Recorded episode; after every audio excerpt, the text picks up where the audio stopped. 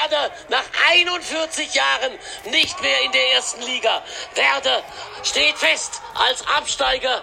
Werder muss runter ins Unterhaus. Werder ist total geschockt. Ja, Jakob hat so gewollt und äh, letzte Woche schon prognostiziert. Jetzt ist es tatsächlich Wahrheit geworden. Äh, der SV Werder Bremen steigt neben Schalke 04 in die zweite Bundesliga ab. Äh, Jakob, herzlichen Glückwunsch. Es tut mir leid. Ich habe letzte Folge schon gesagt, ich will das eigentlich nicht, aber es war abzusehen. Ja, wir müssen ein bisschen über die Art und Weise äh, sprechen, wie das Ganze passiert ist. Unterm Strich steht eine 2-4 Heimniederlage gegen Borussia Mönchengladbach, die sich auch noch fürs europäische Geschäft qualifizieren wollten, das denen leider auch missglückte. Ähm, ja, äh, Werder liegt früh 1 hinten mit der ersten Chance des Spiels durch äh, Lars Stindl. Ähm, nach der Halbzeit nehmen die Dinge dann so ihren Lauf, steht irgendwann 0-4. Äh, nach ein paar Wechseln ein bisschen mehr Schwung in der Partie. Äh, ich denke auch Gladbach nicht mehr ganz so konzentriert, konzentriert äh, machen Rashica und Füllkrug dann noch äh, jeweils ein Tor und steht am Ende 2 zu 4. Ja, ein bisschen mehr von Werder erwartet. Also, wenn man das Ziel hat, den ähm, Abstieg zu vermeiden, dann ist das definitiv viel, viel zu wenig und sehr, sehr enttäuschend. Ähm, das frühe Tor war sensationell gespielt, aber es wurde den Gladbach, Gladbachern auch ähm, einfach gemacht. Ähm, schlecht verteidigt von Werder und was dann nach der zweiten Halbzeit abging und äh, wo es dann 3-4-0 stand. Kann man, kann man das auch auf so eine mentale Mm, auf so einer mentalen Ebene sehen, so, du bist in so einem wichtigen Spiel, du weißt, es geht um alles und dann kassierst du nach zwei Minuten das 1-0, so. Äh, kann man da auch einen Ansatz wählen oder sagt man da, nee, war halt gut gemacht von Gladbach? Also auf jeden Fall ist natürlich erstmal schon scheiße, wenn du so ins Spiel reinstartest, aber du weißt ja, das Spiel hat 90 Minuten, ja. Und äh, Bremen hatte ja sogar noch eine Riesenchance gleich direkt danach mit Selke. Wenn die reingeht, weißt du auch nicht, wie sich, wie sich das Spiel entwickelt, aber ja, gut, die Qualität ist halt bei Bremen leider derzeit nicht so da gewesen, aber zu deiner Ausgangsfrage, ähm, in der zweiten Liga haben wir zum Beispiel auch gesehen, dass Fürth in Unterzahl nach zweifachen Rückstand das nochmal gedreht hat auf Sieg. Und du kannst alles immer drehen, so wenn du die Mentalität an den Tag legst, ja, dann ist alles möglich. Und äh, was mir auch so ein bisschen gefehlt hat in so einem entscheidenden Spiel, also ich will die Mentalität den Spielern da nicht abschreiben, aber im Pokal hast du ja irgendwie schon mehr gesehen, dass sie das irgendwie mehr wollten. Also klar, da haben sie vielleicht auch diese Null halt gehalten. Da ist der Glaube dann halt mehr gekommen. Aber das ist halt ein Do-or-Die-Spiel, ein entscheidendes Spiel. Und da so eine, weiß nicht, fast gar keine Mentalität an den Tag zu legen. Selbst wenn du 2-0 hinten liegst, dann irgendwie sich nochmal aufzubauen. Na klar ist das schwer, aber... Ja, worauf ich auch, äh, auch hinaus wollte jetzt so ein bisschen damit ist, du weißt, es geht um, es geht um, es geht um alles. Und dann das Abwehrverhalten, auch so aus der Sicht von einem Fan, das, das war so passiv bei dem 1-0. Es war so unglaublich passiv. Äh, das macht einen dann halt einfach, einfach wütend, weil man geht als Fan auch mit der Erwartung halt einfach an das Spiel, ähnlich wie es halt auch wirklich in Leipzig war, da konntest du das richtig spüren. Ich schmeiß mich hier in jeden Ball, in jeden Gegner rein, der kommt aber nicht zu nah an, an mein Tor. Ja, und das war dann einfach schon ziemlich enttäuschend. Es ist wie du sagst, verdammt enttäuschend gewesen. Und es ist aber auch einfach, es ist komisch, so wenn man ähm, dieses Spiel gesehen hat, wie gegen Leipzig, wie du gerade gesagt hast, jeder Spieler hat sich in alles reingeworfen und wollte unbedingt ähm, den bestmöglichen Ertrag haben. Und das Spiel, äh, das ging ja auch um alles. Also Werder nach 41 Jahren abgestiegen in die zweite Liga. Also äh, das Spiel ist doch noch noch elementarer gewesen. Und dann so eine Leistung und so ein vielleicht dann doch, also ja, Mentalitätsproblem in diesem Spiel ist einfach ist einfach unverständlich. Vor allem das mit, dem, das mit dem Anfang vor dem Spiel, wenn du siehst, wie viele Fenster wieder vor dem Stadion sind und da Palermo machen, ja, dass du dann quasi für den Verein, für den Verein, mit dem du oder wo du das Trikot trägst auf deiner, auf deiner Brust, das Wappen, dass du dann quasi so eine Leistung an den Tag legst, ist halt schon echt traurig und teilweise ein Armutszeugnis. Ich will den Spielern das nicht äh, irgendwie vorgaukeln, dass sie das, die machen es ja nicht mit Absicht, aber ja, du hast, oder ich glaube vor allem du, Luca, hast dir auf jeden Fall eine andere Einstellung teilweise auch gewünscht oder eine, ja, von nein, außen gesehen. Ich muss das auch aus, aus meiner Sicht nochmal sagen dazu. Ich habe mich jetzt auch darüber aufgeregt, wie ist das 1-0 gefallen und das ist alles so, sah für mich sehr passiv aus, ja, wie, auch wie Toprak da den, den Schuss verteidigen will, sich da hinkniet und, pff, ähm, aber da, dass die wollten, das mag auch ich niemandem absprechen, der da auf dem Platz stand. Wenn du nach dem Spiel die Gesichter gesehen hast, die waren schon mit, mit dem Herz dabei. Wenn ich da Rashica unglaublich heulend vom Platz laufen sehe. Ja, Gebre auf jeden Fall. Auch Friedel, der da mit, sogar mit Tränen in den Augen dann auf der Bank sitzt, ewig lang noch. Und du siehst auch bei all den Spielern, die gezeigt wurden, du hast eine unglaubliche Leere in den Gesichtern gesehen. Schmied, und also die ganzen Spieler, die auf der Tribüne saßen, du, du konntest das wirklich spüren. Die wollten, aber es ging, es ging anscheinend einfach nicht mehr. Ja, es war irgendwie nicht mehr drin. Und was man dann auch ansprechen muss, ähm, weil, um Gottes Willen, man will ihm keinen Vorwurf machen, weil was kann er groß ähm, dafür, aber für eine Sache ist er nun mal verantwortlich gewesen, und zwar wie Werder an diesem letzten Spieltag aufgestellt wird, Thomas Scharf. Und da muss man dann halt auch vielleicht die Frage stellen, wurde Werder nicht optimal aufgestellt. Und wenn man sich das anguckt, was ähm, ein Möwald, Rashica und Füllkrug-Wechsel mit sich gebracht hat, stellt man sich schon die Frage, wurde da vielleicht nicht ähm, richtig aufgestellt. Scharf hat er doch nicht die meisten Eindrücke jetzt vielleicht gehabt. Ich denke mal, er hat halt dann halt auch nur so gehandelt, wie er halt dann seine Trainingseinheiten halt quasi gesehen hat und wie er die Spieler halt gesehen hat und empfunden hat im Training. Ich denke mal, anders kannst du auch nicht aufstellen als komplett aus, als ein Quereinsteiger von außen, der ja quasi mit der Mannschaft gar nichts zu tun hatte. So. Er, hat, er hat sich wahrscheinlich selber schon seine Gedanken gemacht und das nicht ohne Grund dann so aufgestellt, ja, aber. Aber ich stelle mir halt immer so die Frage, ich weiß nicht, ob man da zu sehr, weil wir ihn alle drei zu sehr mögen, ähm, irgendwie da geblendet ist, aber ich, für mich ist es halt immer völlig unverständlich, wenn Milot Rashica nicht auf dem Spielfeld steht. So, das ist halt in der Offensive mit Abstand der beste Bremen-Spieler und das das verstehe ich. Ja, das verstehe ich einfach nicht. Ja, ihr kennt ja meine Meinung, dass ich, das, dass ich das ähnlich sehe. Und ich bin sogar der Meinung, du kannst Rashica, Rashica in seiner Topform, wenn er an sein Limit gehen kann, kannst du nicht vergleichen mit Sargent und Selke. Das ist für mich wirklich eine absolut eine Stufe drüber. Und ich bin auch der festen Überzeugung, um äh, kurz über Rashica zu reden, dass der Verein, der sich Rashica nach der Saison sichern kann, für keinen allzu hohen Betrag, bin mir sicher, dass der für, also ich sag mal maximal 10 Millionen, vielleicht ein bisschen drunter, sogar den Verein wechseln kann. Der Verein wird meiner Meinung nach sehr viel Freude noch an ihm haben, weil ich glaube sehr, dass er dann bei einem neuen Verein, wo du auch offensiver spielen kannst, wo er vielleicht ein bisschen mehr äh, in Abschlusssituationen kommt, wo er ein bisschen mehr zum Zug kommt, offensiv, dass er da an, an die Rückrunden, an die, warte mal, wann war der noch so gut? Rück, nee, Hinrunde. Hinrunde letzte Saison und Rückrunde die Saison davor. Auf jeden Fall glaube ich, dass er vor allem in einer spielstarken Mannschaft aufblühen kann. Ja. Und vor allem halt in einer funktionierenden Mannschaft, wo Bremen ja eigentlich diese guten Erfolge hatte, auch mit Kose noch, glaube ich, damals, oder? War auch schon da. Ja, das da, war. Da das hat halt funktioniert. Es war, ein ganz, mal, war ein ganz anderer Spielansatz. Diese Saison war es ja wirklich, wir stehen hier am, am eigenen 16er, wir verteidigen im eigenen Drittel. Und, und da kann er auch nicht machen, wenn er keine Mitspieler hat. Ist halt ja. schwer. Er hat die Bälle vorne bekommen, musste von außen erstmal selber sich Sachen erlaufen, selber irgendwas inszenieren und so. Zudem haben wir auch schon oft besprochen, Bremen eine leider sehr langsame Mannschaft. Rashica so der Einzige, so noch ein bisschen mit, mit, mit Tempo ähm, ist halt einfach schwer. Da hat man ihn auch eher oft in den defensiven Aufgaben gesehen. Mhm. Rashica, ein Spieler, der auch sehr viel immer mit nach hinten gegangen ist und hinten mitgearbeitet hat und halt gerade so wie diese Saison gespielt wurde, gar keine Möglichkeit hatte, irgendwie groß offensiv große, viele Akzente zu setzen. Wenn du 50, 60 Minuten als Stürmer selbst den Ball hinterherläufst und den Ball siehst, dann ist auch irgendwann die Kraft weg. Das ist die logische Konsequenz. Es ist ja, ist ja oft so, dass du dann den, den Ballgewinn hast ja. und von mir aus bist du dann Mittellinie und dann bist du da zu zweit und hast mindestens eine Abwehrreihe noch vor dir. Ja, das ist... Äh, also er, er wird als Konterspieler sicherlich funktionieren, aber das, es kam ihm nie zugute. Ja.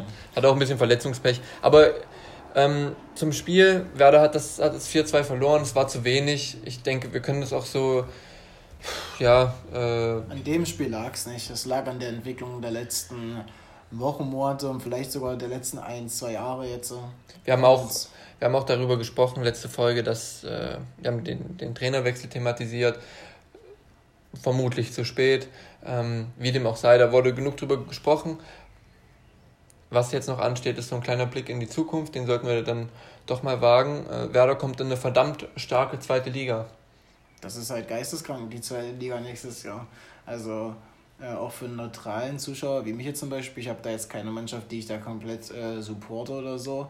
Und es war all die Jahre so, dass ich halt gesagt habe, die zweite Liga ist sehr uninteressant und so, dass ich die mir auch nicht angucke. Und nächstes Jahr ist sie erstmal schon alleine sehr interessant zum Angucken und dazu ist, wie du meintest, die Qualität einfach enorm hoch, weil es einfach sau viele Traditionsvereine sind, die auch wirklich eine Fangewalt mitbringen. Ähm, wir haben es auch schon mal thematisiert im letzten Podcast mit, wer da hochkommt. Jetzt ist ja offiziell Dresden, Rostock, eventuell auch Ingolstadt. Ähm, und runter geht halt ein Schalke, ein Bremen. Und dann hast du da Hamburg, Düsseldorf. Ich will sie jetzt alle gar nicht nennen. Eventuell Köln, Köln das noch Köln hat ein schweres Los genau. äh, mit Holstein Kiel vor der Nase. Das ist, es ist, schon, ist, ist schon eine Bucht und ähm, es ist halt immer die Sache, auch bei Schalke haben sie ja gesagt, ja, direkter Wiederaufstieg, aber das beste Beispiel ist der HSV. Die sind da jetzt seit drei oder vier, ich weiß es gar nicht, sind die da, auch wenn sie immer Vierter sind und immer da oben mitgespielt haben. Sie haben es nie geschafft und dieser direkte Wiederaufstieg wird natürlich nicht einfacher, wenn die Liga immer stärker wird. Ich habe jetzt auch vor kurzem gelesen, jetzt weiß ich nicht, acht der letzten 24, ich weiß jetzt nicht, in wie vielen Jahren das war, 24 Absteiger, in wie vielen Jahren hat man die? Weiß ich jetzt nicht, aber irgendwie acht der letzten 24 Absteiger haben den direkten Wiederaufstieg geschafft. Mhm. Acht von 24. Ähm, war sehr ernüchternd, als ich das gelesen habe, weil ich dachte mir noch so, ach komm, aber meistens steigt doch der, der abgestiegen ist, schon wieder auf. Als ich gelesen habe, 8 von 24, puh. Ähm, dann, wir wissen nicht, ob Köln runterkommt. Wir haben Schalke, Hamburg, auch Düsseldorf, auch ein Verein der Größenordnung von Hannover, eventuell Nürnberg, die haben höhere Ambi Ambitionen. Ähm, St. Pauli. Die wollen alle, die wollen alle aufsteigen, das ist klar, die wollen alle direkt hoch. Ähm, wie wichtig ist es, direkt wieder aufzusteigen? Äh, wir sind gerade bei Werder, wir können es auch auf Schalke beziehen, aber wie wichtig ist es für die Vereine, jetzt wieder aufzusteigen? Es ist immens wichtig. Also es ist in meinen Augen sogar absolut elementar. Ähm, für mich, ich habe sehr Angst um Vereine wie Schalke und Werder, dass sie halt so ein zweites Hamburg äh, bilden, wenn sie diesen direkten Wiederaufstieg nicht äh, erreichen können. Und ähm, es, es ist, ist, völlig unabdingbar. Also es, es, muss, es muss angestrebt werden und es muss mit allen Wegen irgendwie geschafft werden, sonst ähm, brennt da der Baum, würde ich sagen. Du hast ja gerade mit Hamburg verglichen. Ich finde mal, Hamburg ist eigentlich noch nicht mal so unbedingt das Problem. Bei Hamburg, die werden es, glaube ich, auch irgendwann mal wieder schaffen. Ja. Weil die haben ja die Tendenz auch wirklich gehabt immer und sind wirklich auch unglücklich teilweise, auch eigenverschuldet, aber unglücklich immer Vierter geworden. Du siehst es an solchen Vereinen wie Nürnberg, Hannover, die spielen da keine Rolle irgendwie in Richtung Aufstieg. Und es ist elementar, wie du sagst, alleine wegen den Geldern, wegen den, äh, ähm, wegen den Fernsehgeldern, die du in der ersten Liga einfach viel, viel höher sind, ja, und dementsprechend kannst du auch deinen Kader aufstellen. Vor allem dann hast du die Vereine jetzt wie Bremen und Schalke, die runterkommen, wo wir ganz genau wissen, die sind finanziell schon nicht so gut bestückt. Ja? Finanziell ist es ein riesiges Thema. Ja. Aber ich muss auch sagen, sportlich. Es, geht, es geht sportlich, es geht aber damit einher, ist ja klar, ähm, ist so ein Wiederaufstieg. Auch was die Kaderqualität angeht, natürlich enorm wichtig. Wenn wir jetzt mal überlegen, ähm, Bochum hat es jetzt geschafft aufzusteigen, die waren vor elf, zwölf Jahren in der Bundesliga. 2010, 2008 oder so vielleicht. Vor elf, zwölf, vielleicht für 2010, glaube ich, waren sie. Vor, vor, vor elf Jahren äh, oder zwölf Jahren waren die in der Bundesliga. Oder aber auch Werder und Hamburg. So der Kader, den du in der Bundesliga hattest, dann steigst du ab, dich verlassen viele Spieler, aber desto länger du in der zweiten Liga bleibst, desto mehr flacht doch auch irgendwie dein Niveau ab und dann, dann wirst du irgendwann wie Bochum jetzt eigentlich so ein, so ein Zweitligist, der dann hochgeht, äh, wo du dir aber denkst, im Normalfall steigen die sofort wieder ab. Das mhm. denkt man sich so bei diesen Vereinen wie Bochum oder so. Zum Beispiel hatten sich bei Bielefeld, also wer, wer wer hätte nicht, also wer hätte gedacht, dass Bielefeld. Ja, auch so ein Bielefeld. Die waren ja zwischendurch auch noch in der dritten Liga, bis, bis die wieder in die erste Liga gekommen sind. Bei Union und Stuttgart hast du es auch gedacht. Ja, so ja. Union ja, okay, bei Stuttgart jetzt nicht unbedingt. Aber bei Unions Union erste schon. Saison war auch jeder. Bei so. Union ja, ja. Bei, aber bei Stuttgart jetzt nicht unbedingt. Wenn nee, jetzt so ein Verein wie Stuttgart schon. direkt wieder hochgeht, Bremen, Schalke, wenn die direkt wieder hochgehen, dann denkst du nicht, okay, die sind bestimmt unbedingt wieder, äh, steigen, die steigen sofort ab. Das ist irgendwie eine andere Größenordnung. Aber ich wollte nur sagen, desto länger du da bleibst, desto mehr flacht irgendwie dein, dein ganzes Niveau irgendwie so ein bisschen ab. Das, und auch das Image vom Verein. Ja, und das natürlich, also national, klar, international. Klar, die, die treuen Fans, die bleiben immer. Also das ist ja keine Frage. Aber noch ein krankes Beispiel zu wählen, sowas wie Kaiserslautern, die jetzt dieses Jahr fast in die vierte Liga abgestiegen wären. Die waren auch einfach damals, wo wir noch klein waren, waren sie erste Liga. Ja. Und haben dazugehört zu dem Kreise der besten Vereine. Und jetzt sind die fast in der ja, ich weiß gar nicht, was ich dazu sagen soll. Die, die, das ist einfach uninteressant, sage ja, ich mal. stehen dann ja. langsam an der Grenze zum Pro Profifußball. Ja, es gibt viele Vereine, halt die den Weg gegangen sind. Ähm, Cottbus und. Auch, also du kannst auch äh, Ingolstadt so, die haben jetzt die Möglichkeit, vielleicht wieder in die zweite Liga zu kommen, aber auch Ingolstadt war vor nicht so langer Zeit, waren die erste Liga. Braunschweig. Es kann, Braunschweig. Es kann schnell gehen, wobei Bremen und Schalke natürlich ein anderes Kaliber sind, jetzt von, vom nationalen Prestige auch. Schalke hat den Trainer für die nächste Saison bereits in den eigenen Reihen. Gramotzes wird das weiterhin, weiterhin machen. Bei Werder steht auch da noch ein sehr dickes Fragezeichen. Deswegen wollen wir da auch noch kurz drüber reden. Top-Kandidat soll wohl Ole Werner von Holstein Kiel sein. Auch Stefan Leitl von Fürth stand im Raum. Also so die Zweitliga-Aufstiegstrainer, in die man sich da so ein bisschen, äh, in die man sich so ein bisschen verliebt hat.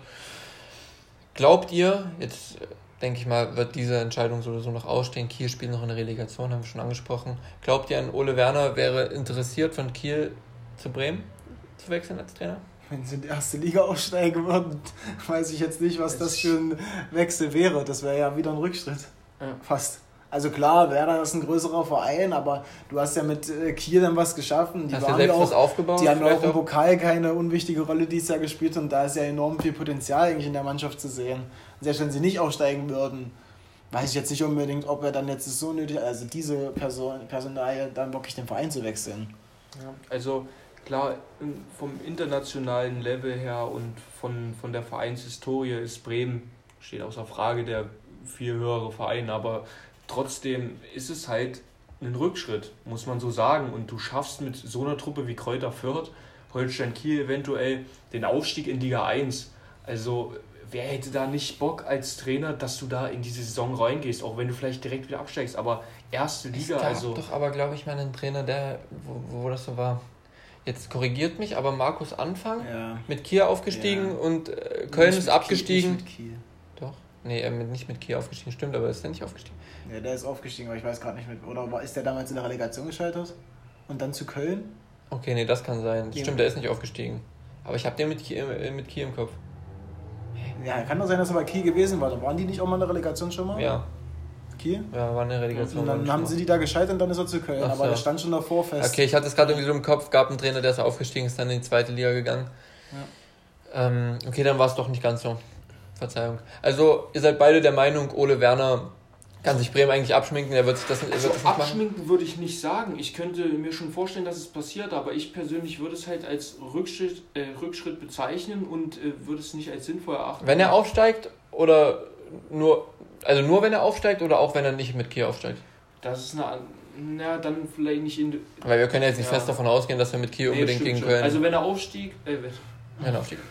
Wenn er aufsteigt, definitiv. Ja wenn er in der Relegation scheitert und danach dann der Wechsel zu Bremen stattfindet, dann. Ah, dann haben ja. die Kieler Fans ein Déjà-vu mit Anfang. Mhm. Relegation gescheitert, Trainer weg. Dann ist es nicht unbedingt ein Rückschritt, aber es ist auf jeden Fall eine sehr reizvolle Aufgabe, natürlich Bremen. Das ist sowieso. Das viel, also klar, Kiel hat jetzt da um den Aufstieg mitgespielt, schaffen ihn eventuell auch, aber wir gehen jetzt mal von dem Szenario aus, sie würden ihn nicht schaffen. Sie waren im DFB-Pokal-Halbfinale, sie haben eine sehr, sehr gute Saison gespielt ähm, aber trotzdem würde er in die nächste, äh, nächste Saison nicht mit enormem Druck gehen, so Kiel muss jetzt aufsteigen. Natürlich hätten sie Ambitionen, aber nicht den Druck mit. Wenn man bei Bremen, egal welcher Trainer jetzt anfängt bei Bremen, der hat enormen Druck. ja. Ziel ist der du, Du setzt dich da in eine enorme Drucksituation aus, bevor wir darüber noch, da, dazu noch kommen. Ähm, den anderen Kandidaten Leite von Fürth sagte dann auch, es ist unwahrscheinlich, komm, geh doch lieber mit Fürth in die erste Liga. Da ist ja sogar der Aufstieg in Liga 1 fix. Ich sehe es als unwahrscheinlich, es könnte passieren, aber. Also ich finde, dieser Aufstieg in die erste Bundesliga, du hast es selbst erreicht. Äh, das spricht natürlich dafür, du hast da selbst was mit aufgebaut. Ähm, und es ist eine unglaubliche Herausforderung, aber wie, wie du schon gesagt hast, eine unglaubliche Herausforderung, ohne dass du diesen Leistungsdruck hast. Du hast so, komm, wir, also klar, wir wollen nicht absteigen, aber wenn du dann irgendwie die ganze, äh, ganze Saison auf Platz 16 äh, stehen würdest, würde dir keiner den Kopf abhacken. Ja? Und wenn du so einen Verein wie Werder in der zweiten Liga übernimmst und dann die ganze, die ganze Saison in der oberen Tabellenhälfte bist, aber nie auf dem Aufstiegsplatz, dann hackt dir doch einer irgendwann den Kopf ab. Das ist, das ist der Unterschied. Das ist leider so, ja. Aber ich glaube, das kannst du auch nicht unbedingt ändern, dass das äh, irgendwie von außen anders äh, berichtet wird oder ja. betrachtet wird. Ich, ich bin gespannt, äh, wen wir da dann erwarten können auf der Trainerbank von Werder. Zu der Aufgabe an sich allerdings noch. Ähm, die ist ja sehr undankbar, auch weil viele Spieler gehen müssen. Ähm, der Verein ist verschuldet. Die zweite Liga verspricht natürlich auch nicht mehr Einnahmen. Ähm, und es muss einen Ausverkauf geben. Sprich, ähm, ein Trainer steht natürlich auch vor dieser, äh, irgendwie vor der Aufgabe, aus sehr wenig viel zu machen. Ähm, glaubt ihr, solche Spieler, Bittencourt, Toprak, Rashica, ähm, oder fallen euch Spieler ein, mit denen Werder irgendwie noch eine Achse in der zweiten Liga bilden kann? Oder glaubt ihr, die, also, die werden alle so woanders Achse, untergebracht? Ich könnte es mir vorstellen, hatte ich schon mit dir drüber geredet, Luca, ähm, ich denke, Friedel könnt, würde eine, wird eine Achse bilden. Du meintest, den kann man für vier noch verkaufen, könnte gehen. Ich denke, der wird eine Achse bilden und noch so einer, der mir so klar einfällt, vorne mit einem Füllkrug. Also, achso, bei Füllkrug kann ich gleich einwerfen, da bin ich auch informiert, der ist der einzige Spieler im Kader, also bei manchen muss man es nicht erwähnen, jetzt so einem Bomben oder so muss man es jetzt vielleicht nicht erwähnen, aber der Größenordnung und Füllkrug ist der einzige Spieler, der gesagt hat, er wird auf jeden Fall mit in die zweite Liga gehen. Das kann ich mir auch so vorstellen. Ja. Der könnte auch, einen, wenn er nicht so viel Verletzungspech hat, ein sehr, sehr wichtiger War Faktor auch jetzt sein. mit sechs Toren immer ein bester Torschütze ja, der Mannschaft. Auch mit relativ wenig Spielen, ja. die er nur bestritten hat. Ähm, ja, so dann so eine Spieler wie, wie Möwald noch sehe ich relativ elementar und wichtig als Führungsspieler auch in der Mannschaft. Ähm, ich denke, du hoffst ja irgendwie noch, dass er verkauft wird. Ich denke aber auch Toprak wird äh, bleiben.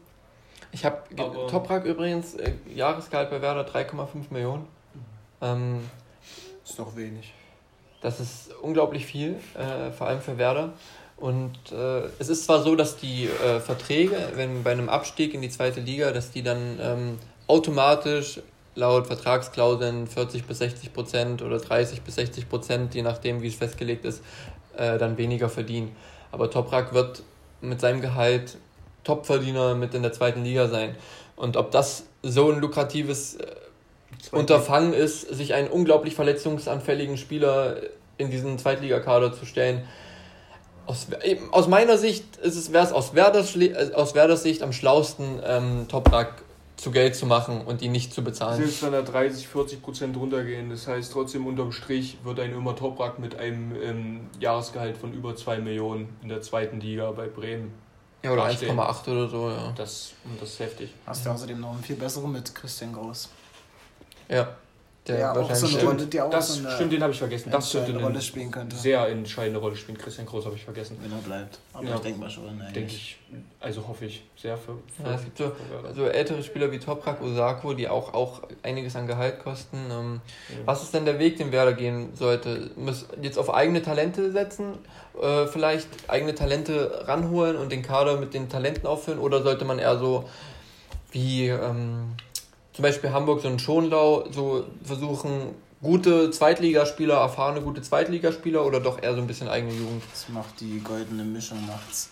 Du brauchst natürlich auch ein paar Jugendspunde, ähm, die dann wirklich für guten Winter sorgen können. Ähm, und die kosten halt einfach nicht so das Geld, aber du brauchst natürlich auch erfahrene Eckpfeiler in der Mannschaft, sonst geht's nicht.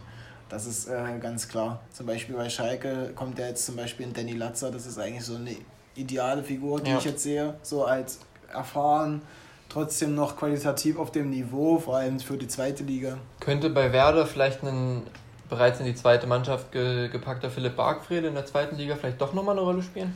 Könnte, könnte. Ich würde es mir, ich mir wünschen. Also ich würde es eine schöne, komische, aber schöne Geschichte finden. Wenn du einen Trainer hast, der auf ihn setzt. Ja. Also was, was Werder machen muss, ist halt zwangsweise ein Ausverkauf. Spieler, die was einbringen. Ein Rashica wird zwangsweise gehen müssen, werden. Auch ein paar Flenker. Flenker Schöne äh, Szene auch äh, jetzt, als die Spieler nochmal im Stadion waren, ein paar Sachen abgeholt haben. Äh, Gebre Selassie und ein paar Flenker sind als einzige dann nochmal angehalten. Ein paar ja. Flenker wohl mit Tränen in den mit Augen. In den Augen ja. ja. das sehr rührend. Es ist es unglaublich schade, äh, es wird sein Abschied gewesen solche sein, Spieler zu verlieren. Das ist, steht außer Frage. Ähm, da haben wir, denke ich, auch keine Fanbrille auf. Ähm, Baflenka ist einer der besten Torhüter, zählt zu den Top-Torhütern in der Liga. Wäre auch, also ich meine, Dortmund will jetzt Kobel holen, aber ich denke mir tatsächlich, er wäre Pavlenka für sein Niveau wär, wär, und wäre finanziell so erschwinglich und so ein risikoloser Deal für Dortmund. Ich finde, er hat absolut das Niveau, mhm. aber. Ich muss euch mal was erzählen, aber es, es könnte jetzt ist nicht ausgeschlossen, wurde jetzt auch gesagt, dass ähm, wirklich vielleicht doch bleibt, obwohl so viele Leute auf der Liste stehen und die man holen möchte. Ich dachte, Kobel ist jetzt so nah, dieser Transfer. Ja, aber es steht, jetzt wurde jetzt auch gesagt, es steht nicht außer Frage, dass ein Birki vielleicht auch bleibt. Dann drei Schweizer. Vielleicht kommt am Ende noch der gedopte Onana. Vielleicht kommt der Ja, also bei Werder Pavlenka, ähm, Rashica, für, für mich ganz klar, aber mal sehen, ob es passieren wird, aber er hat ja so diese innige Beziehung mit, mit Klofeld. Ähm, Eggestein. Eggestein. Musst du zu Geld machen. Ach, wenn, wenn Eggestein und Sargent verkauft sind und Werder, 20, und Werder dann 20 Millionen mehr in der Tasche hat und Toprak noch und dann sind für die drei Spieler 20 Millionen da, dann bin ich sehr zufrieden. Ähm, wenn wir in die Saisonvorbereitung kommen, ist ja auch gar nicht so lange hin, bis die zweite Liga wieder startet, denke ich, werden wir das zwangsläufig oder werde ich mich auch für einsetzen, nochmal zum Thema machen, dass wir auch über Werder, über Werder nochmal sprechen. Ähm, ja, dazu, dazu genug. Sprechen wir über eine Mannschaft, die den äh, Klassenhalt wirklich geschafft hat. Das ist Arminia Bielefeld. Die am letzten Spieltag gegen den VfB Stuttgart durchgesetzt, für die es auch um Europa noch ging. Und damit verdient den Klassenhalt geholt. Auf jeden Fall. Also so wie die, die Jahre, oder die Jahre sag ich schon, die Jahre. das ganze Jahr ähm, gekämpft und ge, ja, sich wirklich reingehauen haben es war nicht der schönste Fußball, keine Frage, aber ja, was, im was, Endeffekt reicht's. Was ich so interessant finde, im Vergleich zu Bremen hat ähm, Bielefeld einen, irgendwie nach vorne einen viel attraktiveren Fußball gespielt, aber mir ist letztens. Mit, Abstand, Luca, mit Abstand die schlechteste Offensive der Liga. Mit, mir ja. ist letztens mit Luca aufgefallen, dass sie mit Abstand die schwächste Offensive haben von den Toren her, aber vom Ansehnlichen her, gerade so Rizzudoran habe ich da immer wieder im Kopf und so. Offensiv gesehen deutlich ansehnlicher als Bremen also beispielsweise. Wenn ich mir die Namen da aber auch lese, wirklich mit einem Doan, Vogelsammer und Klos, auch wenn sie die Tore nicht geschossen haben, finde ich das trotzdem irgendwie, macht das für mich ein torgefährlicher ja, Vogel, Vogelsammer war aber auch, glaube ich, gefühlt die ganze Hinrunde nicht am Start. Ja, ich weiß nicht, was da war. Aber als er in der Rückrunde, also wenn du den ja. spielen sehen hast, da hast du immer wirklich den Eindruck, der macht, der kann jetzt was Gewinnbringendes für die Mannschaft leisten. Und ja. Klos kennen wir alle.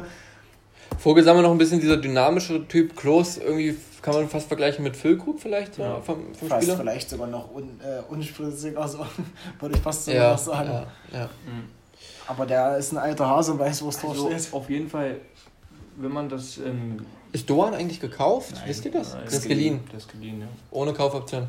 Denke ich schon. Also ich denke jetzt gerade nach okay, nach so einer Saison, ich weiß auch nicht, ob Ach, der... Ach, fünf Tore oder so gemacht und auch ähnlich viele Vorlagen. Der war schon immer elementarer Faktor in den Spielen. Ist auch so ein Spieler, wo ich mir äh, sehr gut vorstellen kann, dass der der Bundesliga erhalten bleibt, weil dann irgendeine Mannschaft, die natürlich irgendwo ein bisschen weiter oben steht, sich denkt, okay, den Doan, den nehmen wir, da wissen wir, was wir kriegen. Er hat schon einige Bundesliga-Verteidiger die Saison ähm, in der Bundesliga auf jeden Fall Werbung für sich gemacht. Ja, Mal euer, äh, euer Verein? Habt ihr da einen im Kopf? Union Berlin. Union holt sich Doan. Sag ich jetzt. du einen im Kopf? Zu Stuttgart. Und du sagst jetzt, der geht zu Gladbach. Könnte ich mir sogar auch vorstellen, ja. Kann ich mir sogar auch vorstellen. Auf jeden Fall, aber Ähm, in dieser, wir sind uns dann aber alle einig, in dieser Kategorie obere Tabellenhälfte würde er seinen, würde er einen Platz finden. Mhm. Ja. Mannschaften, die um europäisch mitspielen, ja. Ja das also vielleicht um es allgemein nochmal zu sagen, ähm, in meinen Augen, oder ich denke, ich spreche da auch für euch mit, ähm, Bielefeld verdient den Nicht-Abstieg verhindert. Ja. Den, nee, nee, nicht. Nee. Den Nicht-Abstieg. Den Abstieg verhindert. Ja, den Abstieg ja, haben sie verhindert. Warum, warum muss man es auch so kompliziert machen? Ja. Ähm, haben sie verdient gemacht und da brauchst du dazu eigentlich gar nicht sagen, finde ich. Und die haben sich absolut verdient. Auch bei Bielefeld der Blick in die Zukunft. Für gewöhnlich ist ja für einen Aufsteiger, äh, der den Klassenhalt geschafft hat, die zweite Saison immer die schwierigste. Auch damals bei Darmstadt gesehen. Jetzt, auch wenn solche Spieler wie Doan oder Pieper, der glaube ich auch eine ganz gute Saison gemacht hat, wenn solche zwei Stützen vielleicht wegfallen, vielleicht ein Ortega noch äh, weg ist, die drei Spieler. Der, der, der, wird doch wohl gehen, oder? Einer der es kommt aufs Angebot drüber Ja, du musst ja einen Platz finden. So Bayern Ersatzkeeper stand so oft im Raum, das könnte ich mir vorstellen, aber ansonsten. Stuttgart. Ich würde mir Dortmund nehmen, sag ich.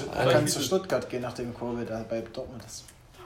Ist möglich, aber sagen wir jetzt mal, auch wenn im Raum steht, dass solche drei Pfeiler die Mannschaft verlassen, ähm, Bielefeld dann nicht vielleicht nächste Saison trotzdem wieder der Hauptfavorit für, für den Abstieg? Aber uns wurde es auch schon anders gezeigt, auch wenn in der ersten Saison nochmal eine Klasse besser Union Berlin beschritten hat. Aber Union Berlin hat uns gezeigt, dass die zweite Saison alles andere als schwer war. Es ist die Frage, wie du dann solche möglichen Abgänge dann auffangen kannst. Und ja, inwiefern, inwiefern dann Union hat einen Kruse rangeholt ja, im Vergleich zur ersten Saison. Äh, Karius. Also, aber da muss man sagen, Oliver Runert, der macht ja wirklich bei Union, das ist wirklich bemerkenswert besser kannst du es doch als Fan nicht haben. So, was der bei Union immer wieder aus dem Hut zaubert, ist doch einfach wundervoll. Ja, da wäre ich so glücklich mit. Ähm, ja. Wir waren bei Bielefeld, ich habe gesagt, das Favorit auf dem, auf dem Abstieg. Äh also ich glaube schon, dass sie äh, wieder in diesem Bereich da unten mitspielen sollten. Aber ich, glaub, ich glaube halt, ähm, dass sie sich schon stabilisieren können, vor allem weil sie jetzt diese Saison schon gesehen haben, wie es gehen kann. Und ähm, es kommen ja jetzt nicht, vom Namen kommen nicht diese traditionsreichen Vereine nach oben. Klar, du hast Bochum, Kräuter Fürth, Kiel, die haben überragend gespielt, aber Bielefeld hat letztes Jahr wahrscheinlich auch gut gespielt in der zweiten Liga. Und die müssen sich ja auch erstmal beweisen in der äh, ersten Liga und demzufolge hast du jetzt, äh, sage ich mal, potenzielle Konkurrenz, also die auch um Abstieg Man muss sagen, sie sind auf jeden Fall eine Mannschaft, die um den Abstieg ähm, spielen werden. Aber mit Bochum, Kräuter Fürth sind so eine Vereine, die wir thematisiert haben, die für mich, wo man sich direkt denkt, das sind Vereine, die steigen direkt wieder ab. Muss ich ehrlicherweise so sagen. Wobei Gerade ich sag, Kräuter Fürth jetzt. Ich sag gar nichts, Bielefeld spielt nächstes Jahr dann am Ende Champions League. Ach, das ist also, ein bisschen. Die Wette gehe ich, geh ich jeden Tag mit dir ein. Mit erhöhtem Einsatz von Tag zu Tag. Das ist kein Problem. Ich weiß, es ist sehr kreuz da quer, aber als ich gerade äh, bei Oliver Runert so ins Schwärmen gekommen bin, äh, muss ich die Personalie Frank Baumann nochmal ansprechen. Vielleicht Werder hängt euch jetzt vielleicht schon langsam aus dem Hals heraus, aber es darf jetzt hier auch nicht fehlen. Frank Baumann, ähm, nach dem heutigen Tag wissen wir das, wird offenbar Werder Bremen erhalten bleiben, hat einen Vertrag bis 2022 und im Vorstand ist man wohl auch der Überzeugung, ihm die Chance geben zu können, äh, so Wiedergutmachung zu leisten in der zweiten Liga und er soll diesen äh, er soll der Mann sein, der diesen Scherbenhaufen aufkehrt, die Spieler verkauft und einen leistungsfähigen zweiten, zweiten Zweitligakader ähm, auf die Beine stellt. Da wollte ich einfach nochmal so eine Meinung von euch einfangen. Da kriege ich gerade spontan Bauchschmerzen. dolle, dolle, dolle, dolle Bauchschmerzen, muss ich wirklich sagen. Also, dass der der Mann sein soll, der die Scherben aufkehrt, der ein entscheidender Faktor ist, dass diese Scherben entstanden sind. Und ihm dann nochmal die Chance zu geben, das ist irgendwie das, die gleiche Problematik wie mit Kofeld. Irgendwie. Ja, das ist einfach schon wieder zu lange. Er ist ja kein Mann, der jetzt wegläuft in so einer Situation. das, das musst du ihm mal lassen. So. Ich glaube eigentlich, er ist interessanter nach deiner Meinung zu fragen. Aber wobei, wenn wir das jetzt machen, dann ähm, redest du dich in Kreuz Dann wird es nicht mehr zu Ende gehen, der Podcast. Ja, wir hätten auch eine, eine Folge machen können, wir hätten auch anfangen können, wir reden heute über Werder. Wir reden und dann über Baumann. Hätten wir eine Stunde über Werder geredet. Und 40 Minuten davon wären auf äh, Frank Baumanns Kappe gegangen, ja. Okay, also halten wir das äh, so zusammen. Wir sind alle der Meinung, dass man da eine externe Lösung hätte suchen sollen. Ja. Eigentlich schon, ja. Ich, das ist halt auch so eine Sache, wo man halt dann eventuell Bedenken hat, dass das mit der Bremen irgendwas wieder werden könnte. Aber, Aber er hat, und das ist immer, er hat Transfers, er hat Pavlenka zu Werder geholt, er hat Rashica zu Werder geholt, Delaney zu Werder geholt, Augustinsson zu Werder geholt. Ähm, jetzt muss ich überlegen, ob mir noch ein guter Transfer einfällt. Sargent. Ob mir noch ein guter Transfer einfällt. Selke. Ähm. Nein, das hat er ja schlau gemacht am Ende. Aber das sind ja auch. Das heißt, er hat stark angefangen und die Tendenz ist immer besser. Das, ich muss auch, da frage ich mich immer, ist er allein dafür verantwortlich, diese Transfers, auch so Delaney, Augustinsson und Pavlenka, die haben alle aus ausländischen Ligen angefangen. Für eine noch überschaubare Summen. Für den einen oder anderen wurde schon ordentlich hingelegt. Delaney war auch nicht komplett günstig zum Beispiel. Mehrfacher Meister dort gewesen. Ja, der war nicht günstig. Führungsspieler bei Kopenhagen. Da, aber nee, war nicht teuer. Vielleicht lass den 6 Millionen gekostet haben oder so. Okay. Ähm, Davy Klaassen. Klaassen geholt. Mhm. Der war schon etwas teurer, Rekordeinkauf, aber das waren Spieler, die haben schon, das haben auch was mitgebracht. So. Ähm, und dann ging es jetzt in den letzten, in den letzten Transferperioden immer mehr in die Richtung, ja, ich hole mir Spieler aus der Bundesliga, Selke, Bittenkurt, Toprak, die wir hier alle aus der Bundesliga kennen. Ähm, und das für so hohe Ablösesummen, dass man dann irgendwie nachweislich sagen kann, ey, da wurde schon schlecht gearbeitet. Ja. Und weil Jakob es kurz gesagt hat, dann äh, schließe ich mit meiner Meinung einfach das, äh, das Thema. Ich hätte mir auch einen anderen äh, Sportdirektor oder wie auch immer die Bezeichnung für, für ihn ist, äh, gewünscht. Schalke hat doch Ruben Schröder, oder? Nee, wo ist der hin? Doch, in Kombination mit äh, Peter Knebel. Ruven Schröder, Bremen Vergangenheit, hätte ich sofort genommen. Hätte ich, oh, mit, mit Kusshand hätte ich den genommen. Der hat auch bei Mainz schon so geile Deals äh, äh, eingetütet.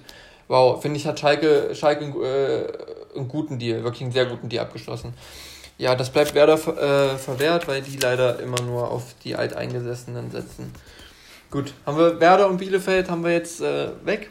Was ist denn eigentlich, irgendwie fällt mir gerade so, ich weiß nicht, woher das gerade kommt, was ist denn eigentlich mit der Trainerpersonalie ähm, Thorsten Frings? Ich weiß nicht, war. Wurde der irgendwann mal vielleicht thematisiert? Das wäre echt geil. Bei, bei Werder? Ja. Nee, ich glaube, nachdem äh, war er bei Co-Trainer bei Viktor Skripnik, war er Co-Trainer zu der Zeit. Baba Skripnik. Bei Viktor alias Baba Skripnik war er Co-Trainer und das lief ja nicht so erfolgreich. Und ja, aber Meppen ist jetzt abgestiegen. Ja, war, war danach bei Darmstadt das hat, hat nicht funktioniert. Dann war er war dann noch, also dann noch mal eine Liga runter nach Meppen, hat auch nicht funktioniert. Und ich glaube, jetzt ist er für einen Profifußball ist Thorsten Frings leider, das glaube ich, nach den wenigen Tra Trainerstationen, glaube ich, ist er verbrannt. Schade. damals unter Baba Skripnik eigentlich mit ihm halt in jedem Spiel eigentlich eine Bombe-Leistung gezeigt hat. das muss man ja einfach, das muss man überlassen. Obwohl, Thorsten, also wenn du ihn ansprichst, finde es interessant, mal über ihn zu reden. Glaube ich, also so schätze ich die Situation ein er könnte in der Regionalliga vielleicht nochmal einen Job finden, aber desto öfter es nicht funktioniert, desto weiter verbrennst du dich Liga für Liga, glaube ich. Oder glaubt ihr, er könnte ja. nochmal im Profifußball angreifen? Kriegt er nochmal eine Chance? Vielleicht nur mal irgendwo in Liga 3, unterer Verein. Vielleicht. Na, ich mal das sehen. Mich an ich habe das auch nicht so verfolgt. Jakob, du bist ja in der dritten Liga ein bisschen aktiver. Ich weiß null, wann der entlassen wurde, wie das ja, abging. Weißt du da was? Wurde, weiß ich auch nicht ein paar genau, Spieltage, also bestimmt so, jetzt so acht, neun Spieltage vor Ende. Auch sagen. Ach, vor Ende? Echt, ja? Naja, die, die sind nicht mit dem abgestiegen. Mhm. Die hatten neun Titel. Das weiß ich, aber dann hat er ja 30 Spiele gehabt. Wenn er 8, 9 Spieltage vor Ende. schon einige Spiele gehabt, ja. Schon eher später entlassen. Ach so. Ja, war schon eher. eher aber ja, die haben, die haben ja jetzt nicht unbedingt so brillant gespielt, muss man leider okay, sagen. Okay, vielleicht. Ich würde ihm wünschen, dass er nochmal einen Drittliga-Verein findet und da irgendwie nochmal ein bisschen mehr auf die Beine kommt. Aber ich denke, mit Werder, das, äh, ja, das kann man abhaken. Da, würde ich mir auch eher Skripnik zurückwünschen oder. Papa Skripnik. Genau. Ich habe gesagt, Bielefeld, äh, Werder haben wir, haben wir abgehakt. Wir kommen jetzt zum ersten FC Köln. Die haben sich in die Relegation gerettet. Geköpft. Durch einen, äh, geköpft meinetwegen, durch einen 1-0 gegen den FC Schalke. Ja, ich hab's, man hat in der Konferenz ja viel noch von dem Spiel mitbekommen, weil es ja natürlich ein sehr brisantes Spiel war. Ähm, Köln ging schon 1 in Führung durch diesen äh, Freistoß, wo Anderson, was Anderson? Ja, wo Anderson am Ende das Tor macht, äh, Fährmann wie eine Bahnschranke fällt und ich schon auf 180 war. Ähm, oh, man muss auch sagen, bei, bei diesem Tor, man muss wirklich sagen, bei diesem Tor, als das zurückgenommen wurde, da habe ich dran geglaubt, dass irgendwie, ich bin ja sonst nicht so, aber da habe ich dran geglaubt, dass es ein Zeichen ist, der liebe Gott will gerade uns zeigen, Werder darf nicht absteigen. Und das war wie so ein Zeichen und das war dann für mich so, ach so, ja, Werder darf nicht, Werder soll nicht. Ist, ist, dann habe ich dran geglaubt, okay, nein, Köln darf hier kein Tor schießen, Werder soll verlieren, meinetwegen 7-0, das stand ja alles in der Schwebe und aber soll die Liga halten. Und ich habe leider nach dem Tor gesagt, Köln macht noch eins. es war dann aussichtslos, ja. Ich meine, Köln hat letztes Tor wieder auf die Mittellinie stellen können äh, von Köln und äh, das Spiel hätte sich von der Optik nicht verändert. Und man ähm, hat es gemerkt, du hattest Hoffnung. Ich hatte auch Hoffnung. Ja, klar, wenn dann, wenn es fünf Minuten Verschluss ist, dann hoffst du natürlich, dass es irgendwie hinhaut, ja. aber. Ja, aber. Es sollte nicht sein. Sollte Köln nicht sein. gewinnt 1-0, rettet sich äh, auf den Relegationsrang und erwartet dort Holstein Kiel. Ähm, ein Vorteil? Seht ihr, oder seht ihr dann Favoriten, wenn ich euch nach einem Favoriten für das Spiel frage? Ich nee, schwer zu sagen, aber ich muss irgendwie so ein bisschen, mein Herz blutet irgendwie so ein bisschen. Ich bin irgendwie, ich war sehr dafür, dass Kiel diesen Direktaufstieg schafft. Ich finde es so ein bisschen schade. Sie haben damit gerechnet sie tatsächlich eigentlich. aus ihrer Quarantäne, waren in Quarantäne, hatten mhm. einige Spiele nachzuholen. Die haben sie alle sehr gut beschritten zum Anfang. Und dann die letzten drei oder zwei Spiele absolut nochmal ins Straucheln gekommen.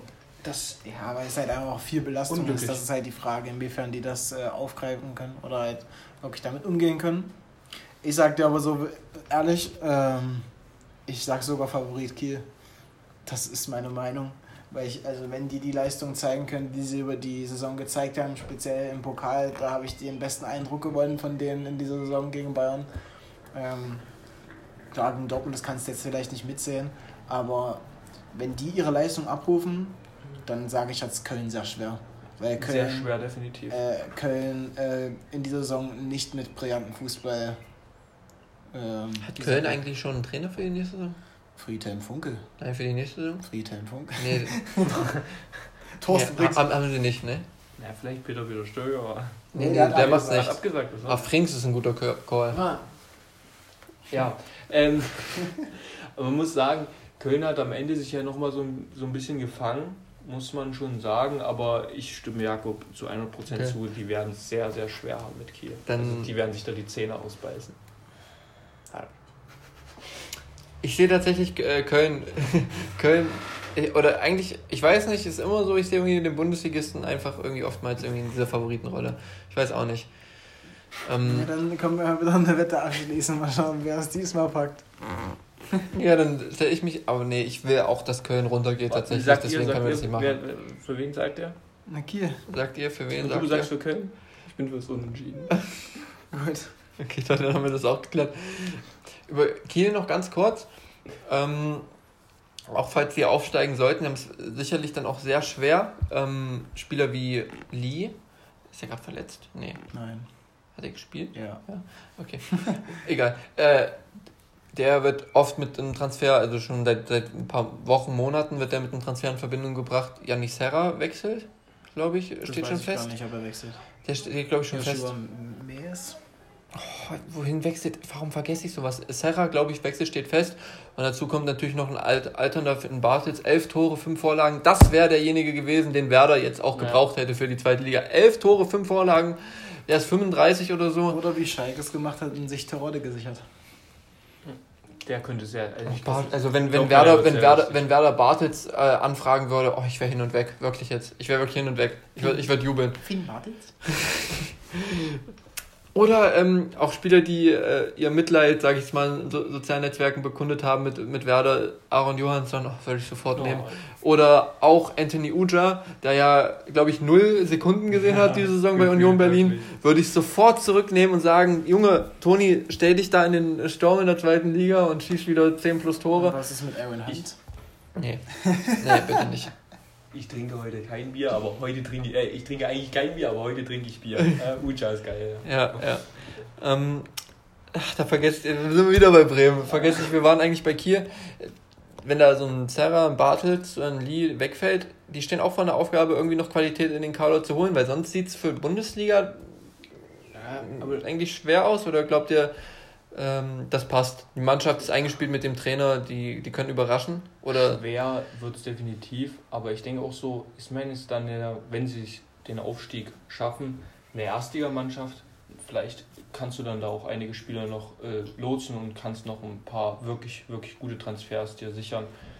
Weißt du, also wenn die geht, wenn Serra geht, wenn Bartels geht. Ja, Bartels wird bestimmt nicht gehen, aber der ist halt auch schon ja, so ein Opa, ein bisschen mit den ja. grauen Haaren und so. Ich denke schon, dass die überraschen können, wenn sie aufsteigen sollten. Ja. Ähm, aber das ist halt und Rese geht doch auch bestimmt zu Schalke zurück, oder? Ist der nicht in der ausgeliehen? Ja. Aber da ist halt die Aufgabe, wie bei vielen anderen Mannschaften, versuchen den Kader möglichst zusammenzuhalten und selbst wenn Spieler gehen, halt das bestmöglich zu kompensieren. Äh, weg von all den Abstiegssorgen äh, hin zu Julian Nagelsmann. Denn Julian Nagelsmann hat vor seinen letzten zwei äh, Spielen scherzhaft auf die Frage geantwortet, was er denn jetzt in den nächsten, in seinen letzten beiden Spielen erreichen möchte. Mit Leipzig hat er scherzhaft geantwortet, zweimal verlieren. Und er hat es geschafft. Und er hat sein Wort gehalten und zweimal verloren. Jetzt auch am letzten Bundesligaspieltag verliert Leipzig gegen Union Berlin. Vor allem er ist seit vier Spielen sieglos. Das ist schon herrlich, ja. Das ist schon cool. Freut man sich als Bayern-Fan. Er kommt mit einer ausbaufähigen, ausbaufähigen äh, Formkurve nach München, das ist klar. Ich wollte eigentlich auf Union Berlin zu sprechen kommen, Mann. Also, Ach so. Ja. Das weiß ich nicht. Union Berlin sichert sich mit dem Sieg gegen Jürgen Nagelsmanns äh, Leipziger die Conference League. Ausgerechnet Max Kruse. Habt ihr den danach so gehört?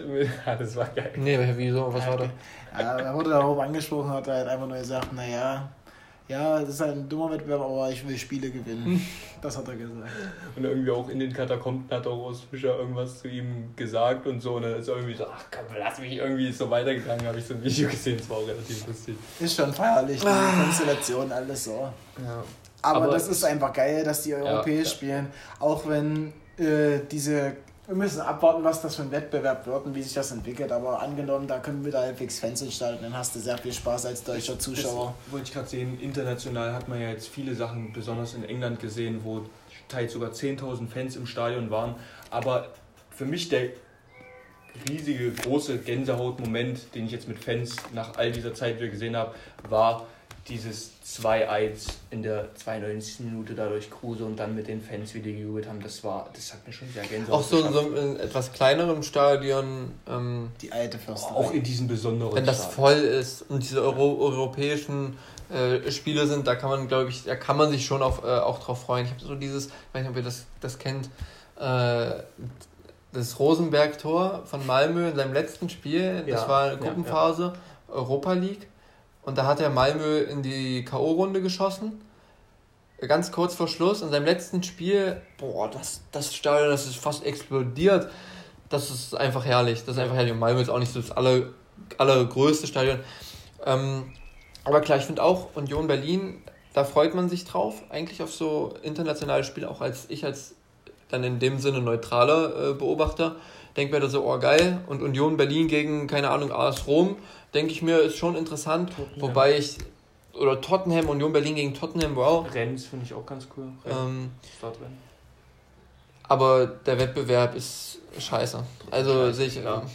Das, das, das, das definitiv. Aber es sind tatsächlich doch ein paar interessantere Mannschaften ähm, in diesem Wettbewerb eingetreten oder haben ihn erreicht. Ja, wobei du auch sagen musst, ich weiß nicht, Union ist jetzt Siebter geworden und spielt Conference League. Mhm. War, ist, sonst war es da auch Jahre schon so, du bist Siebter geworden, hast dann Quali für, eben für Europa League gespielt. Ja. So. Ja. Und das ist halt jetzt nicht, dann kommt so dieser nächste Wettbewerb. Eigentlich finde ich es nicht so cool. Dann kannst du jetzt weiterspinnen, irgendwann spielen die 10 bis 12 Platzierten, da liegen auch noch ihren eigenen Wettbewerb, international, Hauptsache jeder spielt international. Machen wir international für die Absteiger. Äh, dass Werder auch noch international spielen kann irgendwann. Es geht um mehr Geld und äh, mehr Spiele, mehr Geld, mehr Finanzen. Irgendwann spielen die ganzen Absteiger nochmal gegeneinander. Wir haben, wir haben Ende der schlechteste Absteiger wird. Äh. Oder der beste von den Absteigern. UEFA Losers League. Geil. Das ist eine gute Idee. Ähm, ja, dann einfach Union. Was traut ihr Union zu? Robert hat jetzt auch Tottenham, ich meinte AS Rom, äh, solche Mannschaften in den Raum, Raum geworfen. Glaubt ihr, äh, Union kann da was erreichen Richtung K.O.-Phase, so ein Wettbewerb? So ein, so ein Kiel des DFB-Pokals? Äh, Absolut. Also das Ding ist halt, das Ding ist halt, dass ich in meinen Augen jetzt nicht unbedingt diese Riesenkonkurrenz dann wahrscheinlich in diesem Wettbewerb sehe Weil Union hat ja eine gewisse Qualität und die Bundesliga ist ja echt stark und da Siebter zu werden ist schon ordentlich. Vor allem mit Unions Voraussetzungen. Und du hast da geniale Spieler, wenn du die wirklich alle hältst. Also hinten angefangen mit einem Friedrich, dann keine Ahnung, wenn es äh, spätestens mit Kruse endet, das ist Qualität, die die haben. Und äh, da glaube ich schon, dass sie mindestens vielleicht sogar die K.O.-Runde erreichen werden, wenn nicht sogar noch weiter hoch. Bin mal gespannt, bei Union kannst du auch nie ausschließen, dass der, dass dann noch ein Spieler aus dem Hut gezaubert wird, wo du dir so denkst, wow, der verbessert wirklich die Kaderqualität nochmal. Wenn noch eine wirklich entscheidende Rolle ist, ist halt einfach Ausfischer, der Typ ist genial. Ja. Und äh, ich würde denen alles zutrauen nächstes Jahr in dem Und Wettbewerb. ist international natürlich mit Basel auch schon erfahren, also ist jetzt auch nicht Neuland für ihn. Was ähm, dem Wettbewerb so ein bisschen die ähm, Spannung, dass den Flair abnimmt, ist wahrscheinlich allerdings auch, dass man mit so einem Verein wie Tottenham denkt, äh, schon im Kopf hat, dass wenn die dann ihre Conference League Spiele äh, bestreiten mit ihrer zweiten Mannschaft, aber durchgängig mit ihrer zweiten Mannschaft äh, spielen, immer Ersatzhüter, immer die, die in der Liga nicht zum Zug kommen. Wie attraktiv das dann noch ist, steht in Frage, oder?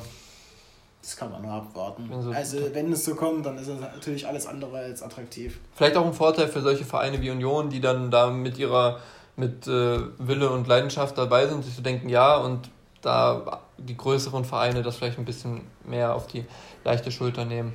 Jetzt, wo wir noch beim Thema Union und international sind, muss ich aber allerdings auch die Frage stellen, ist, glaubt ihr, Union tut es wirklich gut oder könnte es ihnen auch schlecht tun, diese Doppelbelastung und die Leistung in der Bundesliga könnte das dadurch abfallen? Leider. Was wir ja hier und da in den letzten Jahren immer mal gesehen haben, bei Freiburg oder bleibt interessant abzuwarten, aber könnte definitiv ähm, dazu führen, dass eine Mannschaft wie Union das zudem auch absolut nicht ähm, gewohnt ist, sage ich mal. Ähm, aber ich denke, die, auch wenn jetzt ein Kruse von der, von der, ähm, äh, von der Conference League nicht so begeistert ist, trotzdem ist es schon was Besonderes, was sehr Besonderes für Union. Und deswegen haben sie da auch Bock drauf. Aber es könnte zu einer Doppelbelastung auf jeden Fall kommen. Also wenn sie zu der Doppelbelastung kommt, ja. also wenn sie da länger in diesem Wettbewerb drin sind, dann kann ich mir schon vorstellen, dass halt äh, möglicherweise die Liga-Ergebnisse drunter leiden können. Ja. Ähm, das Ding ist halt, man muss auch einfach sagen, dass Union hat zwar genial in der Liga gespielt, aber hat auch davon profitiert, dass solche Mannschaften wie Gladbach halt einfach wirklich nicht gut gespielt haben. Normalerweise ist Gladbach vom Stellenwert ja über Union. Und ich glaube schon, dass Union dann eine Rolle spielen kann in der Liga, also in, der, äh, in dieser Conference-Liga. Ähm, ich glaube auch nicht unbedingt, dass sie das nächstes Jahr in der Bundesliga wieder wiederholen, dass sie Euro europäisch spielen, aber sie sind auf jeden Fall gesichert, dass sie ins gesicherte Mittelfeld kommen. Mit dem Abstieg haben sie, denke ich, niemals was zu tun nächstes Jahr. Da kommen ja auch dann mit äh, Fürth, Bochum, Bielefeld ja. und äh, eventuell noch Kiel, dann noch Mannschaften jetzt dann in die Liga, die man unter Union mittlerweile deutlich unter Union ansiedelt. Ja. Deswegen. Muss mal abwarten, wie sich das entwickelt. Ja. Ich habe jetzt noch einen Punkt auf meiner Liste stehen. Jakob, erahnst du es, was ich jetzt außer Acht gelassen habe für den vergangenen Bundesligaspieltag? Ich erahne Fehlt dir irgendwas? Vielleicht in der 89. Minute irgendwas. Das letzte Tor der Bundesliga dieses Jahr. Ich meine zu äh, behaupten, das weiß ich gerade gar nicht, dass dieser Spieler in dieser Saison die Saison eröffnet hat und die Saison auch beendet hat mit seinem Tor jeweils. Stimmt, Eröffnungsspiel gegen Schalke, wenn er das 1-0 geschossen hat. Wobei, das weiß ich gerade gar nicht. Wenn er das 1-0 geschossen hat, hat gegen hat er, Schalke? Hat er, glaube ich, nicht, nee. Ja, war, so, war eine gute Hinleitung, klappt leider nicht ganz so, aber wir machen weiter. Aber es ist, auf liegt eigentlich auf der Hand, er wird doch gegen Schalke viel getroffen haben bei diesem 8-0. Ich glaube aber, das erste Tor hatte Gnabry geschossen. Aha. Aber wir sind, um es aufzuklären, wir sind... Bei Gerd Müller. Bei, ich würde jetzt am liebsten Trommelwirbel... Robert Levan Gonski. Trommelwirbel? Gab's nicht. Ja, der ist jetzt eh zu spät. Also Lewandowski hat den Rekord geknackt, 41 Tore hat er geschossen, kurz vor knapp hat er es noch geschafft. Ja. Aus der Regie bekommen wir, er hat drei Tore geschossen. Das Ach, das dritte Tor. Ach so. Ja, Mensch. Ja, und er hat auch mehr als drei äh, Großchancen ausgelassen. Jakob, wie sehr hast du mitgefiebert äh, vor diesem, vor diesem, äh, bei diesem Spiel, bei diesen Torchancen? Wie sehr hast du da mitgefiebert, dass er den Rekord knackt? Und hast du in der 88. Minute noch dran geglaubt, dass er schafft? Also ich sagte so wie es ist, man hat ja von dem Spiel, weil wir alle Konferenz geguckt haben, ähm, nicht unbedingt so diesen riesen Eindruck gehabt von dem Spiel. Aber du hast dann die ganze Zeit nur gehört, Tor München, Tor München. Und dann dachte ich so, jetzt Lewandowski, jetzt Lewandowski. Aber es ist halt nie gekommen und dann halt natürlich, also du hast die paar vergehenden Chancen gesehen, dachtest ja dann wirklich so, das wird halt nicht mehr. Und Flick hatte auch zu Toni Palovic, dem Torwarttrainer, in der 85., 86. so gesagt, ich glaube, heute macht er keins mehr. Hm. Aber du darfst den besten Spieler der Welt zu keinem Zeitpunkt abschreiben. Und dann hat er halt wirklich in der 89. Minute diesen einen Riecher gehabt und macht das Tor. Ist natürlich wie, wie keine Ahnung, das ist einfach zu schön, um sich irgendwie so vorzustellen, dass es wirklich so für ihn geklappt hat, dass er wirklich dann kurz vor Schluss noch dieses Tor macht. Ist besondere Freude da als Bayern-Fan auch da? Für, für naja, man hat es ihm, also ich glaube... Wohl, Gerd Müller auch Bayern-Spieler gewesen. Ja, ich glaube, also viele haben ja gesagt, ähm, ja, es wäre schön, wenn er das mit Gerd Müller äh, gleich äh, oder gleich bleiben lässt, die Tore. Aber ähm, ich glaube, dass Gerd Müller wird immer da bleiben, egal ob jetzt Lewandowski ein Tor mehr geschossen hat, die eine Saison. Und ähm, natürlich hat man sich eventuell gefreut, aber ich glaube einfach, dass man äh, es ihm einfach gegönnt hat. Und ich glaube, das hat jeder in der Liga gemacht. Also ich kann mir nicht, ich kenne glaube keinen irgendwie, der gesagt hat, ach du Spaß, hast jetzt hier dieses Tor gemacht. Ja, du? Naja. So ein bisschen, aber so ein bisschen so ein paar Leute, so wie Weinziel, der als ja, Aufgabe, was man, habe ich auch mit Luga, wo, wo, jedes Mal dann gerufen wurde, Tor in Bayern, Tor in Bayern, jedes Mal war es nicht Lewandowski, habe ich auch so gesagt, ich glaube, die lassen sich hier heute Obwohl du beim äh, Tor dann Gikiewicz äh, ein bisschen in Frage gestellt hast. Du hast gesagt, ja, der ist ja auch Du hast ihn in Frage gestellt ja, und dann habe ich gesagt, naja, er hat seinen Landsmann gegönnt, ja. ja. ja. Ja gut, aber Lewandowski hat auch einfach davor wirklich schon ein paar so Dinge vergeben. vergeben ja. Trotzdem der beste Stürmer der Welt, ja. 29 Spiele, 41 Tore. Ja, das spricht für sich. Es spricht für sich, ist in Ordnung. Und da sind nur die Bundesliga-Tore mit einberechnet. Ja, obwohl die, dieses Jahr in der Champions League hat er gar nicht so viel getroffen, aber Bayern ist ja auch nicht. Verhältnismäßig so für sie Spiele, die er gespielt hat, war er schon ordentlich. Ordentlich, definitiv, gehabt, aber von ihnen ist man immer, jedenfalls durch die letzten Jahre, was Außergewöhnliches gewöhnt. Aber alles in allem eine herausragende Saison besonders in der Bundesliga. Also das spricht für sich. Und alle haben ja gesagt, also ich glaube, dass das jetzt zumindest wirklich auch wieder ein Rekord für die Ewigkeit sein wird.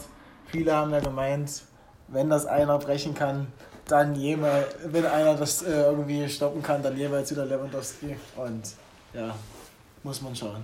Es war eine packende Saison. Äh, wir mussten über einige sprechen wir, müssen über, wir mussten über einige sprechen. 34 Spieltage äh, sind passé. Und dementsprechend lang ist natürlich auch diese Folge geworden. Ja, die wurde halt ein bisschen länger, weil es einfach der letzte Spieltag war und man wirklich nochmal so viel zu besprechen hatte. Wir sind außerdem heute leider teilweise ein bisschen abgeschweift, wenn ich an solche Dinge wie Baba Skripnik, Thorsten Frings denke. Ja, aber das ist doch schön, das sind so die, die Geschichten des Fußballs. Das die Geschichten einfach, des Podcasts. Die Geschichten des Podcasts, das ist auch noch viel besser. Ähm, die Saison ist vorbei, der Podcast äh, ist nicht vorbei. noch nicht, nein. Ich meine, ihr seid uns trotzdem noch nicht los. Es geht nächste Woche wie gewohnt weiter, auch wenn diese Saison vorbei ist. Ähm, machen wir hier, geben wir weiter Vollgas. Das steht außer Frage. Dort werden wir natürlich die Relegation aufgreifen, die jetzt anstehen wird. Und zudem gehen wir auch mal auf andere internationale Wettbewerbe ein. Wir werden natürlich auch mal das Europa League-Finale kurz thematisieren, aber besonders. Ich will jetzt nicht zu so viel äh, vorweggreifen, wir sind da sehr spontan. Ähm, deswegen, äh, ich habe nichts mehr zu sagen. Äh, aus meiner, von meiner Seite her, deswegen, ähm, ja, tschüssi, Lee. Ich würde sagen, noch als Abschluss, weil du nichts mehr zu sagen hast. Ähm, ich spreche nicht mehr. Seid, seid gespannt, was kommt. Es kommen noch ein paar Überraschungen eventuell. Also bleibt dran, verfolgt uns weiterhin und bleibt uns treu. Und in diesem Sinne, Freundschaft! Freundschaft. Ne?